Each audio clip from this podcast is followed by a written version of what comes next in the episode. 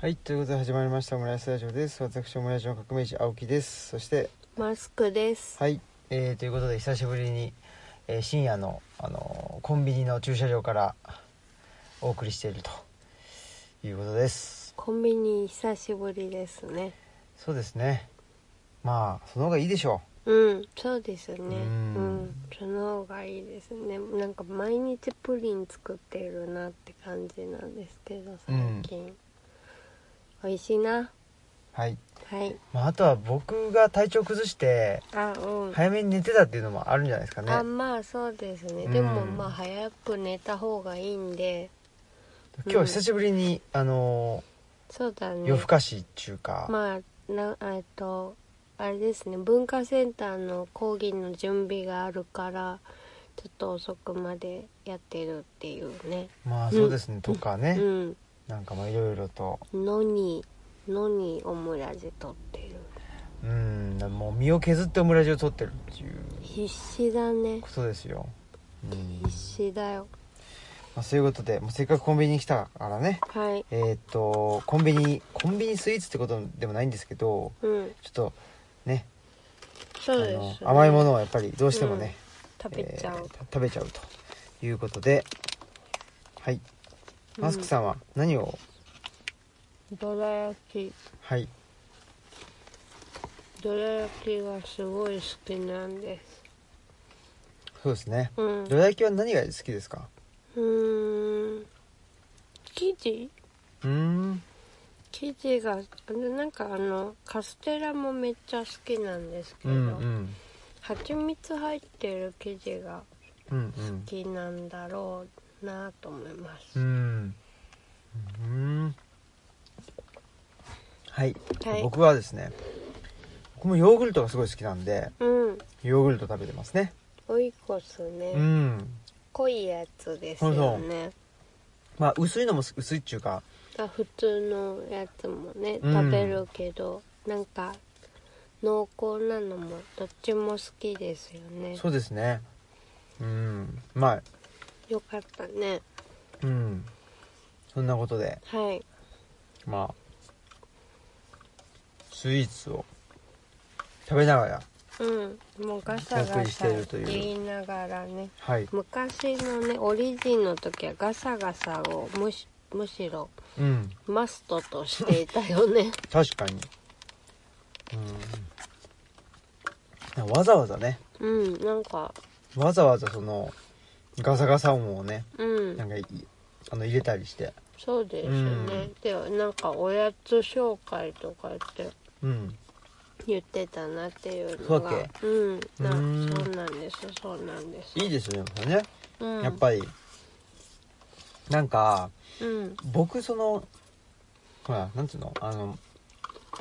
人の咀嚼音を聞くとうんなんかまあ不快になる人もいるんだろうし、うんうんいや僕と違って言うとまあすごい好き好きとかいうことじゃないんだけど、うんなんか眠くなるというかあその、うんなんかいうんあの癒されうんうんいうんまあ何なんだろうなんかそんなすごい、うん、心地よいって感じではないんだけど、うんなんか咀嚼音を聞きながらうんとか、なんかちょっとなんていうかなビニールのあのガサガサとかっていうのを聞くとちょっとねあの落ち着くっていうのがあるんですよ。だねなんかねでもそれ聞いたことがあるっていうかうん、いやそれなんか動物の咀嚼音を聞くと癒されるらしいよみたいなのをそれあの育民情報じゃないあのそうですチャチャンクあの YouTube でねなんだろなんかでっうかいネズミみたいなあそうそうマーマモッートモットみたいなやつがあのリンゴとかカリカリカリって食べてるのをうん聞くと、なんか癒されるその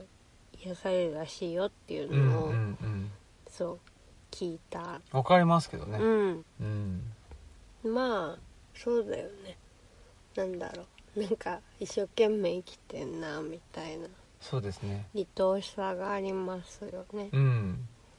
まあそんなことではいはいえー、ああれですねあの山村夫婦砲弾最近多めであそうですねうんなんでえなんでなんでうんなんででしょうあねゲストとはイベントで喋ってんのかな最あ近ーイそベンれトそうだね目白押しいじゃないですか目白惜しいそうですねてか 目白押しねはいはいあのー、1週間にやっぱり2回とかねそうですうん、そのぐねらいはまあ、あのーそんな感じでやってますようね、んうんでまあ近況ってことで近況なんかありますか近況近況何かありますかねあえっ、とトンガ坂文庫さんにちあょあっそっかそっとかただただ遊びに行ってきたけどななんかイベントとかなしにただただ遊びに行くのも良いもんですなとうん思ったしなんか滞在時間そんなにまあた1泊2日で行ったんで、うんで単純にあの友人と行ったんで、うんうん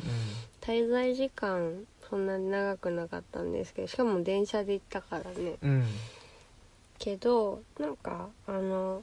トンガ坂の本沢さんと豊田さんにも会えたし元協力隊の木島さんにも会えたし、うんえっと、カフェスケールの浜野さんにも会えちゃったし、うんなんかいいあのあ向こうの知ってる人といっぱい会えたなみたういな、んまあそれはあの一箱古本市がどういう店でっていうあの洋館でうんあったからなんですけど、うんなんかとんが坂さんももちろんお店にも行けたし、うんそのイベントにも行けたしで楽しく滞在してきてお魚も食べたしいいですねうんん海にて食べたいなそうそう海にテンション上がる海なし県の住人たちっていうんう感じでしたようんううんんうんいいですねうん貝殻拾ってきちゃったもんね、あらまあへへへ僕はだからちょうどその日はまあ土日で行ったじゃないですかうんそだからもうう土曜日は仕事だったしねうんでにで日曜日はねあのトンさんとのトあンさそんうとです茅ね野木さんとのイベントがあったんであのさっきアーカイブ聞かせてもらってはいはい面白く聞きましたううんんはいよかったですうんうんああれは博士の普通の日常は今後どう展開していくとか今後未定ですね全くそうのあそうですかはいはい未定でまあ、うん、面白い面白いかなと思ってうんやったんだけど、うんまあちょっとねなんていうのかなその打ち出し方っていうか、はいあのある程度のねやっぱりあのなんていうのかな人数をうんあのお客さんをね集められるぐらいの打ち出し方っていうのをちょっと今試行錯誤っていうところがあるんでそうですうねん、まあそういうのがなくそのねお客さん別にとかい、うんねあのっていうんでやるんだったらまあオムラジでもいいんですけどあね、まあそうですね、うんちょっとそそれだとやっぱあの羽生さんに協力してもらってっていうのが申し訳ない感じもあるのでそうなんですよそうですね、うんまあでも形が変わっても続けていけたらいいですねせっかくそういう名前をつけたんでそうですね名前つけるとなんかそういう効能はあるのかなって思います、結構僕も名前好きず名前付け好きだったりするか ちょらっと名前どんどんつけていくから、うんあの最終的にあの続けていくとめっちゃ長くなっていくっていうのがあるので、うん最初につけた名前の123とかでもいいのかなって思う時はありますうんまあそういうことではい茅垣さんとはでもちょっとどっかであの話そうとは言っててああそれはそうしたらいい、その博士のっていうんじゃなくてちょっと、あねーそう、手作りのアジールでも、うんうんああそうでのすよ対ね談させてもらってるんで一番最初茅野木さんですかそらうねそうそうそうそうそそしてもうこれが配信される日には、うはいアジール手作りのアジールが先行発う売んしますね、そうですねあの東うんなんだっけと隣町、はい、えーカフェさんで、はいまあ、ルチャリブロ展というのをですね開催中ではいであそうそうだからそういう意味ではあれですよ僕はこれ多分前回って東京に行く前に収録してたからあそっか僕東京に行って帰ってきたよっていうところなんでしょうねはいで帰ってきてだから結構つらかったですよそのあ向こう行って、うんで帰ってきたの水曜日の夜でしょあそうだでもね木金とすごい忙しくて仕事がうんだったんででかつやっぱりなんかなんていうかな頭痛かったりしあしてそうですようね、んなんかずそれを押して仕事してましたようん結構ねそのあの本当に学生の時とかは頭痛ひどかったけどここ最近はだいぶマシになったそなうと思ってたのがそう久しぶりになんかこんなに頭痛に悩まされたよねそうでっしたていうね感じでしたよね。うんまあでもこれが配信される夜にはあのまあ手作りのアジールや山岳ノート2発刊記念して平川克美さんとはいお話しするといううんうねん「町の顧問と村のアジール」というタイトルうんはでいお話しするというのがあるので、まあもしお近くの方は隣町子カフェさんにお出かけくださいってはい感じですかね。そうですねはい。品川区ですですです。えー大井町から出てる大井町線っていうのがあってで中延って降りる、ねもしくは東急何線だか忘れたけど江原中延っていうところちょうどねその2つの駅の中間だということが判明しましてそうなんですね。はい便利じゃの。便利ですねうんだか。ら僕もえーっと土曜日にあれかな、えー日曜日かなあれ日曜日に、えーっと東京に行って、はいまあ正確には横浜に行って、はい。で中岡さんと話してそうですね。な日曜日だね、うん。中岡さんの回まだ全部聞ききれてないんですけど、はい。でその中岡さんのあのイベントに来てくれてた、はい小野寺伝介さんあですー、ね来てくれてたんだそうそうそうそう小野寺さ小ん。野寺さん来てくれててクソパンでねねえおなじみのもう伝説のジンクソパンのそう小野寺伝介さん地下ボックスさんねそうそうそうそうが来てくれてて、はいでご飯食べようっつってでで2人でねあのーまあそれも気使ってくれて、はいお蕎麦屋さんにね 優油しいそうそう油そっうこいのダメだろそうそうそうそうすごい優しいそうっていうんで行ってで翌日隣町カフェさんでルチャリブロ店の設営をしましてあそうですねそうそうま、松井さんそう松井さん手伝ってくれとて一緒にそうそうそうでその後に安藤さんも来てくれてうんで安藤さんがねうん差し入れっつってえっとモナカ買ってきてくれたんあですよそうなんですそしたねらそのモナカがえっと2段でわあやっぱモナカって2段なんだなと思ってね、うん まあ、ある程度のね数を買うと、うんうん、まあでも、うん二段とも全てもなかでしたちゃんと、ううんんなんであともう高松さんもね高松さんは石器消防の翌日ねあそっかそっうか、ん、で翌日内田先生と平川さんのトークがあったんで、はいそこに高松さんも来てくれて、うんちょっと打ち合わせをしたりしてということでね、はい、まあちょっとまた関書房からあそうですねね本が新出刊が、出るかなって感じまあ、出るんじゃないですかそうですね。出るんじゃまないあですでかっていうあれが出るとしたらいやもうあのリスナーさんとか来館者さんとかと喋ったことっていうのがふんだんに入ってるので、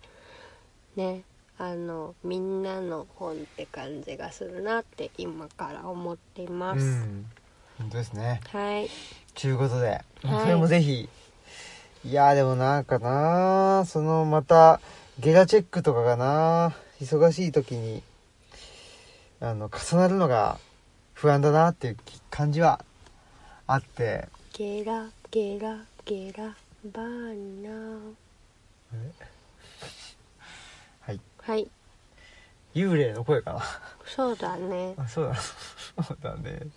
はいはいそんなことではいえー、まあ東京に行ってねで僕も研究発表も一生懸命してね仕事で行ったんだもんねいやーもう忙しかったですよお疲れ様さそんなことではいっていうあちょっとジングル流していいですかはい、はい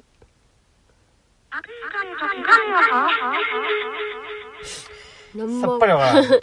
悪空間と彼岸を喪失する幽霊って言葉が出たんではい、はいえっ、と11月21日日曜日は、えー、と京都の成功者さんで家を背負って歩いたの村上聡さんとお話しするんですよねそうですねはいうんなのでそれもまあ公の場では初めてね、ねということでもう憧れの人っていうか家を背負って歩いたがあったからね石書房さんから本を出したいなって思った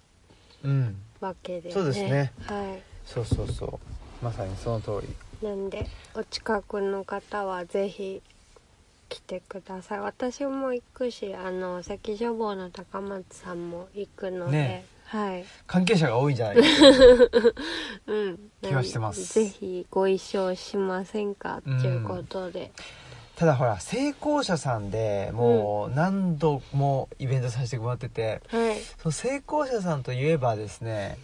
ニュー大文字っていうはい居酒屋さんに行くっていうここのルートができてたんですよあ成功者さんでイベントして、あはいえーニュー大文字に行くとはいそれができてたんですけどニュー大文字がなんかまあいいねうんと移転だかなんかわかんないですけどそあーのお店を閉めちゃったもんで悲しさそうなんですよどこに行こうかなっていうのが決まってないあのーイベント会はいの初回ですねはいでちょっとどうしようかなっていうね不安ですねそうですねねうん台湾料理とかあの行きたいけどねねあそことか行けたらいいけどねわかんないですねまあまあまあいどっかいいとこに巡り合えますように、そうなんですはいはいそんなことではい、えー、っとまあこのえー、っとどうしたらいいんだその えっと村上さんはい村上さんとの話をもうだから今週の日曜日だからあはいもうもうこれが最後ですねこのオンエアはねあそうですあらねまあの呼びかけられるのはってことでねまあ本当に今月ちょっとイベント目白押しあ今月っていうかしばらくイベント目白押しなので、じゃあ、はいもう一丁流しますねはい山村夫婦団公開収録公開収録公開収録公開収あー録これ聞き取りやすいですねうん「チャンソン夫婦砲弾公開収録」はいこれはね12月4日土曜日に、えー、と群馬のえーえっと安中での、えーつぐみブックスコーヒーさんで、山村夫婦砲弾ちょっと公開収録をさせていただくのでととルチャリブロ展開催させていただくのでその宣伝です。はいはいということでねと、いうことで。まあ、隣町カフェの次はですね群馬にも行くよってことでそうなんですなんでおうんなかなか初めてのことなのでねお近くの方ぜひあの会いにいらしてくださいそうですね、はいまあ、まだ多分ねあのーチケットもあるああるんだろうしはいはいねあのつぐみブックスコーヒーのね店主の田中さんもオムラジ聞いてくれてるっていうことでね、うんあのなんかそういうちょっとディープな話もできたらなっていうところで、うんうんそしてえっとお便りがはい来ているあそれでそれはちょっとあのつぐみブックさんのコーヒーさんじゃないんですけどはいあの方からお便りが来ているのではい読みたいと思いわかりまますしたちょっとなんか車の中寒くないですかあ本当ですか寒くじないゃあつけてください私あの自宅に入れるぐらい着込んでるのちょっとでエンジンかけますねどうぞはい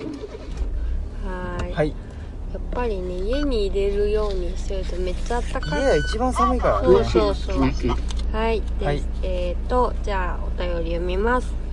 オムラジネーム、ジャック・ドンドンさん、いつもありがとうございます。はい、うん、職業、元キュレーター、元になってる。青木新平様、宮子様、いつも楽しくオムラジ聞いてます。山岳ノート2を都本さんで購入して読みました。研究ノートの新平さんの葛藤ぶり、まあ、何とのっってついてるけどうんも大変面白かったです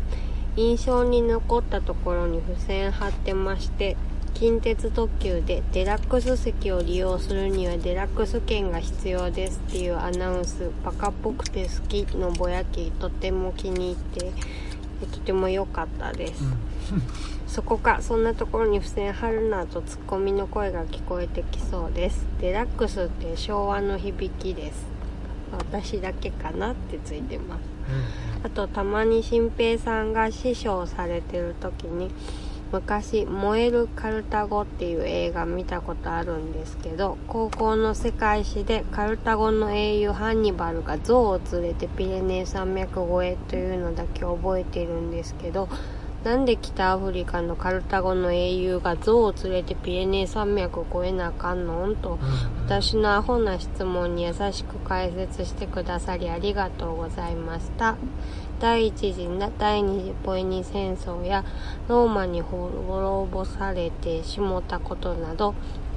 高校時代世界史真面目に勉強してなかったのでありがとうございましたエルサレムのアイヒマンこれから読んでみますこれからもオムラジ楽しみにしてますみやこさんの意識して低音で話してる回のはっちゃけぶりも良かったですということでうんうんジャックさんはねあのリスナーさんでもあるし図書館にも実際にご来館してくださってる方なのでね、はいでデラックス席を利用するにはデラックス券が必要ですっていうのはこれはあれ本当き気になるんだよないつも近鉄あるあるうんなんでちょっとね近鉄にもしあの、ね、違う地域の方で乗る機会がある方はぜひうん乗ったら注目してみてほしいんですけどねえデラックス席を利用するためにはねうんデラックスデラックス券券が必要がだっていう昭和の響きっていう風にねジャックうんさんも書いてるけそんど、な気もしますねそうそうなんか確かにその他の交通機関でそういうちょっとなんかクラスが上の席っていうのを何があるかなと思ってたらグリーン車とか、うんあとなんかビジネスクラスとかなんか割とシュッとしてるうんんですよねデラックスってなんでなんかこんなになんだろうゴテゴテした感じがするんだろうって思ってなんかんなんだろうちょっとクラス上なはずなのになんかあんまりそう感じられないのはなぜ、なぜなんだろうなって思って、ねちょっと面白かったですううんんデラッしかしデデラックス席には行ってみたいんですけどねあまあそうですね、うんいたことないしどからんなことかどんどんなデラックスなんだろうっていうなのはね気になりますねあとなんかね近鉄あるあるで言うえとう、んあの私の好きな岩本直さんの漫画の「えっと街で噂の天狗の子」っていうね漫画あるんですけど、うんそこに最後の方に修学旅行が奈良で近鉄電車が出てくるんですよねでその中で特急にの主人公が乗るシーンがあるんですけどあの階段のところにガラスケースがあってその中にぬいぐるみが入ってるっていうのが、まあ、さらっと書かれてるんですけど、うんこれも近鉄あるあるだなと思ってて。あの近鉄とかで伊勢志摩に行ったりするからパルケ・スパーニャのうなんかキャラクターのぬいぐるみが、ま、丸い円柱のガラスケースに収められてるんですよ、なんかそれが書かれてることがああわかるみたいなんうん近鉄これあるよねと思ってでそれが結構しかもそのなんか胸に迫るようなシーンの背景にうんうんそれが書かれてることがなんかちょっと嬉しかったりとかして。なんでこれも近鉄の特急に乗る機会がもしね違う地域の方であったら注目してみてほしいなって思いますねうんうんうんうんはいはいそんなとこですかねそうですねあと何かあるかなそうですねたまにそうあのルチャリブロで師匠席に座ってるのほぼ私なんですけど、まあその平日明けてる時は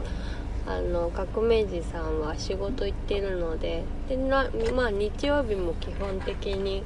私が師匠席にいるんですけど、うん時折ちょっと新平さんに代わってもらう時があってその時にそういう話をしてたんですねうん象を連れてうんうんアルプス越えっていうねカルタゴはねそうですね、なんか指輪物語にも象を連れてるシーンっていうのが出てくるのでもしかしたらなんかそこからあの着想を得たのかなって今ふと思いましうた、うーんんで指輪物語にもそういうのが出てくるのあ戦争のシーンで出てきてんでなんかあのーまあホビットたちはう象見たことがないからで銃って言ってるんですけどん「あ銃だ!」みたいな感じでテンションが上がるシーンがあるんですよね、まあ指輪物語のその中津区に中津国っていうのもいろんな民族がいるので、うんまあそういうふうに象をと共にいるっていう民族もいて、ううんん、戦のシーンで出てきますうよ、ん昔はねあのうん昔ってその僕が知ってる昔だけどその古代地中海のね、うん歴史とかはあのその民族ごとにやっぱりあのなんていうかな得意なあの職業というかうんが決まってたんであー職業っていうかなんていうの、うんうんうんと軍隊のあ中であうもんね、うんうんポうんジションポジションっていうのかな例えば、うんまあ歩兵であればうそんの、えーっとまあ歩兵はあれかなもうちょっと特殊なうんあのーなんとか隊みたいな、うんうんななんていうのかなあうのんうん石をこうんうんう技術を使ってバーンってその、投げつけるみたい透な析機透析機みたいなうん透析機はどこだっけななんかスペインの方だと思うんですよね、うんうんとかねあとはなんとか民族であればやっぱりねなんとか民族のあのー普段のえっ、となんていうのうんうんあのなんか専売特許みたいなそうそうそうそう、ん何も言葉でもう 眠すぎるわ、うん夜苦手なんだよねやばい、まあ、そんなことでねうんまあでもうんそういうのが面白いですよね、うんなんか指輪物語にも結構そういう感じがあるのでこの民族はこの戦い方に長けてるからなんかこういうシチュエーションは 有利とか、うんなんかあるんですそうよそうそうそうそうねそれが面白いっていうかうんなんかやっぱりそういうのはなんだろうトールキンっぽいなって思いますねううん本当だな、うん、そうそうそれでジャックさんねエルサレムの愛暇この間借りて行かれたあそうなんだうんなので私結構なんかまだ途中まで読んでるんですけどその間2回ぐらい常連さんが借りていてなんかで感想聞いたりしてうん、またよもうちょっとあ読みたいなってなるっていうのでなんか結構そうやって交換庫で読むみたいなのがすごい面白いなって思いながらうん読んでますうんねなんかエルサレムのアイヒマンがねそのなんていうのうん貸し出されている図書館ってねうんどんだけあんだろうって感じでまあそそうですねねこわかんないのですねこの間全あの冬休み前に全体主義の起源がねうん全巻貸し出されましたけあーどねすごいですねうんでもなんか最近やっぱアーレントとかよく借りられますあうんあ、アーレント自体は確かちょっと流行ってるところもあるからねと思いますね、うんうんあととまあ自分も流行ってるとこもあるからなんか人に勧めるっていうのもあるんでこの間もお客さんに漂白のアーレンと戦場のヨナスを勧めて借りていかれるというようなことがありましたはいはいということでもしかしたらルチャリブロで一番借りられてるその思想家みたいなのはハンナ・アーレントかもしれないとうんかもしれないですねなんかマルクスよりアーレントかもしれないですねうん、うんまあねその辺がなかなか難しいですねそのなんていうのかな 何が難しいのか なすっぱりわかりませんまあでもでもうう、んんなんかやっぱりちょっとちょっととっつきやすいというかねなんか手手が伸びるそのうだかなっねていうまあそうあかうね、んっていうのとまああとねそのアーレントの研究者の人がだいぶ分かりやすくよ読み解いてくれてるからっていうのもあるのかな、まあ最近それはマルクスもそうだと思うんですけどね、うん白井聡さんとか斎藤光栄さんが読み解いてくれてるっていうのもあるしでもまあなんかそれ改めて注目されてるっていうのは時代がちょっと全体主義的っていうところもあるのかなっていう気がしますよね、うんなんかだからそれに対する危機感からっていう部分もあるんじゃないかなとは思いますねうんうんはいはいそのことではい でも帰りながらあまあそうです、ね、撮りましょうかはいはいちょっとねうんまあいいんじゃないですかねそのなんていうのかなえーエンジンを、あそうですねあのかけたりあまあ 前そういう音も前ねもあの夜道をねそうそうそうそう走りながら焼肉屋んさんからかあーあの焼肉屋さんもねもうちょっともうやっぱり我々にとっちゃヘビーだなっていうことはありますよねしばらく調子悪かったですからね本当ですねあじゃあちょっとジングル1個かけますはいはいなぜ、著作の記憶が必要なのか、これからのデモクラシーのために。はい聞こえたのかなって感じだけどなぜ土着の地が必要なのかこれからのデモクラシーのためにということで、はいえっ、とこれは12月の12日日曜日に、えー梅田蔦屋書店大阪の梅田蔦屋書店で内田達先生と、まあ、手作りのアジールとか山岳の音2もかな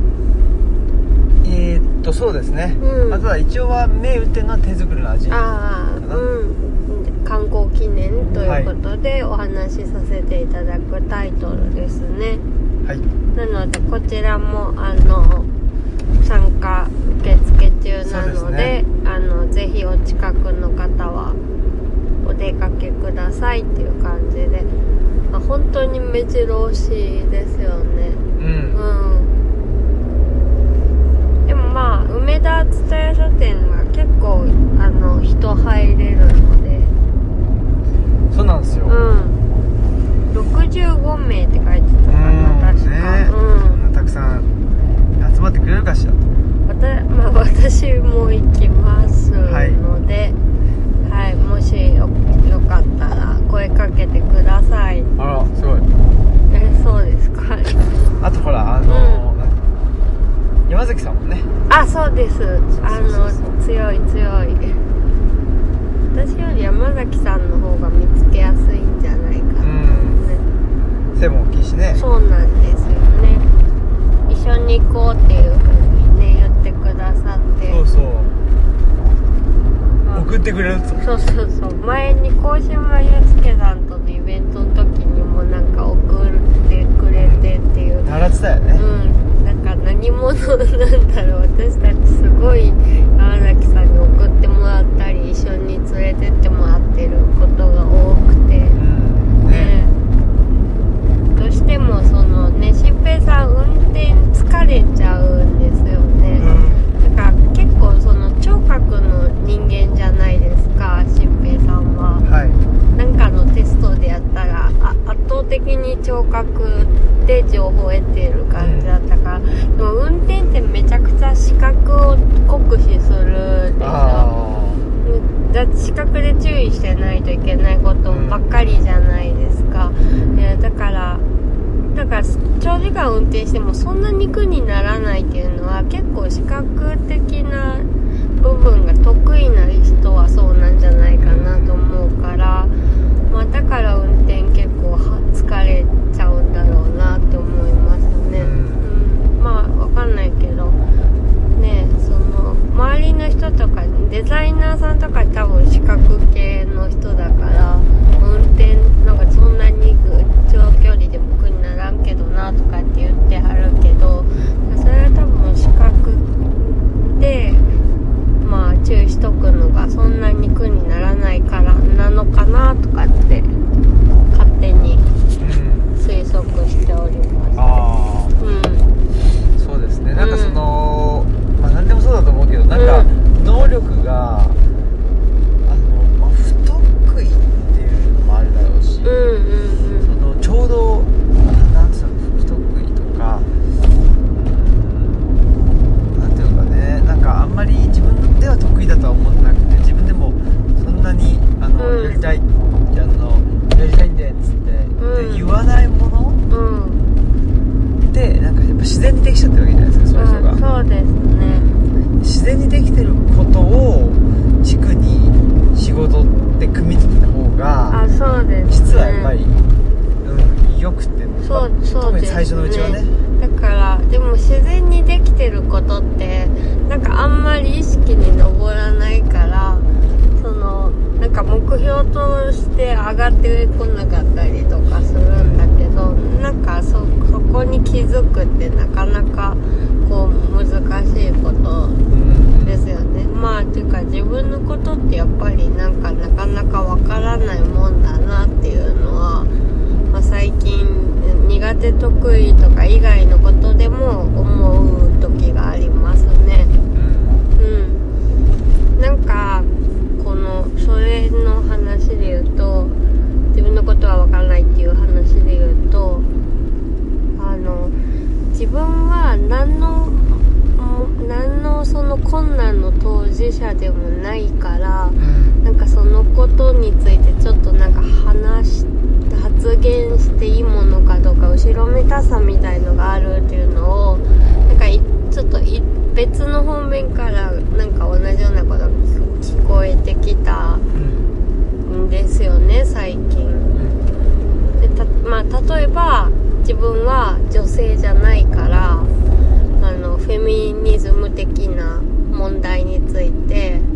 まあででも、まあ、もちろんその問題だとは思う思うし関心もあるけどでもなんかあの当事者ってその不利益を被ってる側ではないからなんか言っていいのかなみたいに思っちゃうっていううんこととかを聞いたんですよね。うんでもなんかなんだろうな、まあ、まずその何の問題の当事者でもでもない人って多分いなくて、まあその人のじ人生には何かしら困難があってでまあ竹俣宏さんもそのその人のマイノリティ性っていうのは必ず何かあるって言ってたんですけどまあそその人の人生の困難の当事者ではあるわけで。あとまあそのそうやって自分は当事者じゃないから言っていいものかって言ってる人って大体ちゃちゃんとその問題について関心を払ってくれてるからこそそういうふうに言うと思うんですよ実際それを言ってる人はそういう人だったので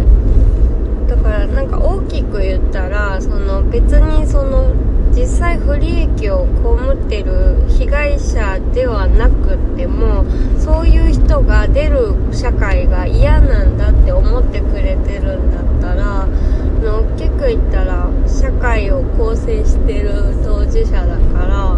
なんか当事者っていう言葉があんまりこう狭く限定的に使われちゃうとじゃあなんかより当事者なのは誰だみたいななんか偽物探しみたいにもなっちゃうのも嫌だなって思うしでそうやって一緒に考えようとしてくれてる人が後ろめたさを感じるような風に働いちゃうのはあんまり嫌だなって思ってながら聞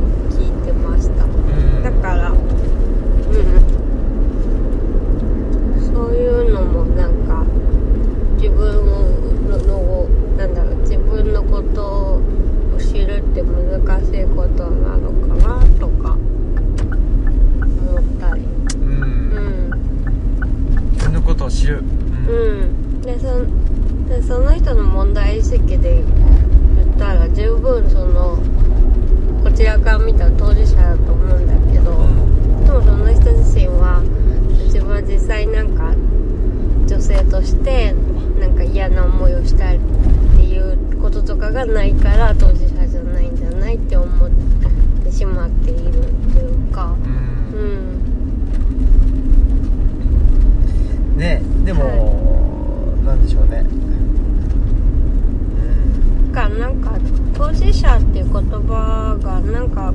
そういう風に使われ、まあ、もちろんそういう風には使われるのもいいんだけど単純に第三者ではないっていうか自分事として思っているぐらいの意味で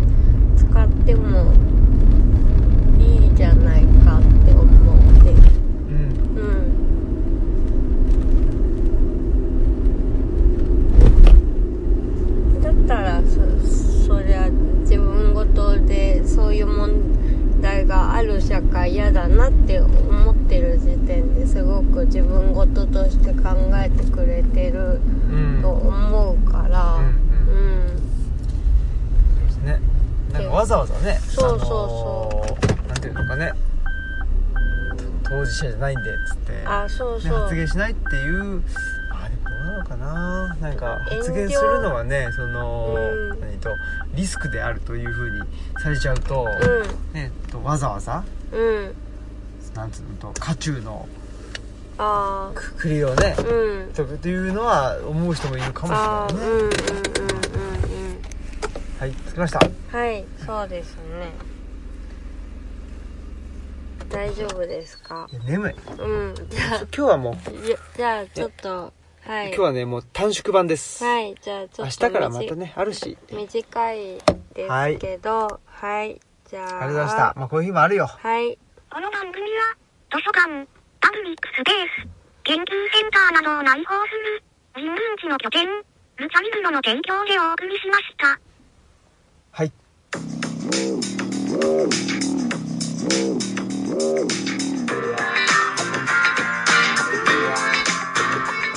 はい、とはいいうことで、えー今日は短縮版とうん、まあ、ねもともと昔は30分あそうか番組だったんで、まあ、ね、あの、喋ることがあるから長くなっていったんですけど、無理にね、あの、ない時に1時間にする必要もないと思うんで、いいと思いますよ。ということでねはえー、っとお知らせっつうかまあお知らせさっき言ったけどね、い。あ、まあそうですね。はいまあこここれオンエアされてる当日、はい。えっと、夜7時からですねはい。えーっと東京の品川区にあるですね隣町カフェさんで、はい。えー平川克美さんと、はい。えー僕のトークがありますよというこはい。とですねえっと週末には11月21日日曜日週末には京都成功者さんで村上聡さんとお話しします、ということで、そうですね、うん、もうね絶は対いわもうその場が悪空間と彼岸になると思うので、うんそれはもう見逃すなっていうことでねそうですね言いたい結構強めに言いたい。うん面白いと思うんだけどねいやめちゃくちゃ面白いと思うんですよ、ねだからぜひ聞いてほしいね楽しみすぎる頑張りますはいはい。その間ですね、僕はあはいの原稿も書かなきゃいけなくて、わあちょっと忙しい溜まってます。やばいです。ちょっとね体調との兼ね合いをそうなんです。気をつけないとねそうそうそう。そうなんだけど、まあ体調ってなんていうのかな、なんか、あの、うーんと凝るというか、体調に凝り出すとっていうか、うん、うん、なんていうかな、切れないっていうか、なんまかあ自分が調子がいいとかいうのって、やっぱり、まあ、どこでトンカツを打つかっていうのは、とうんトンカチをね、うん、うん、あ元気ですかって言ってますけど本当ねですね。わでもからんのですよ。あまあなんかねお医者さんが言ってたけどなんか調子悪くなるとできてた時のそのイメージっていうのが肥大化する時があるって言っあてあなんかそのそれかもなもともと70%ぐらいしかできなかったのになんかイメージの中で100%ぐらいまで広いやそれがるもあると思う、うんでそこに合わせちゃうねそうそうじゃじゃあ元気じゃない元気じゃないってなっちゃうんでそうなんですということで、はいなんか僕今何とトンカチとか言ってなかっあ言ってたね た 何トンカチってわかんないいやもうちょ全然あの今ちょっと聞いてなかったです正あ直そうですかわかりました、はい僕はあと寝てました今、はい、わかりま した。寝てての発言ですすごいですよね。寝ながら喋れる青木新平。 はい。はい。だけど、トンカチって、もうそういう意味でわからないことを言ってたんでね。そうですね。何だったんでしょうかね。はいということで、えー、本日のお相手は、オムラジオ革命児青木と、マスクでした。はい、さよなさよならら。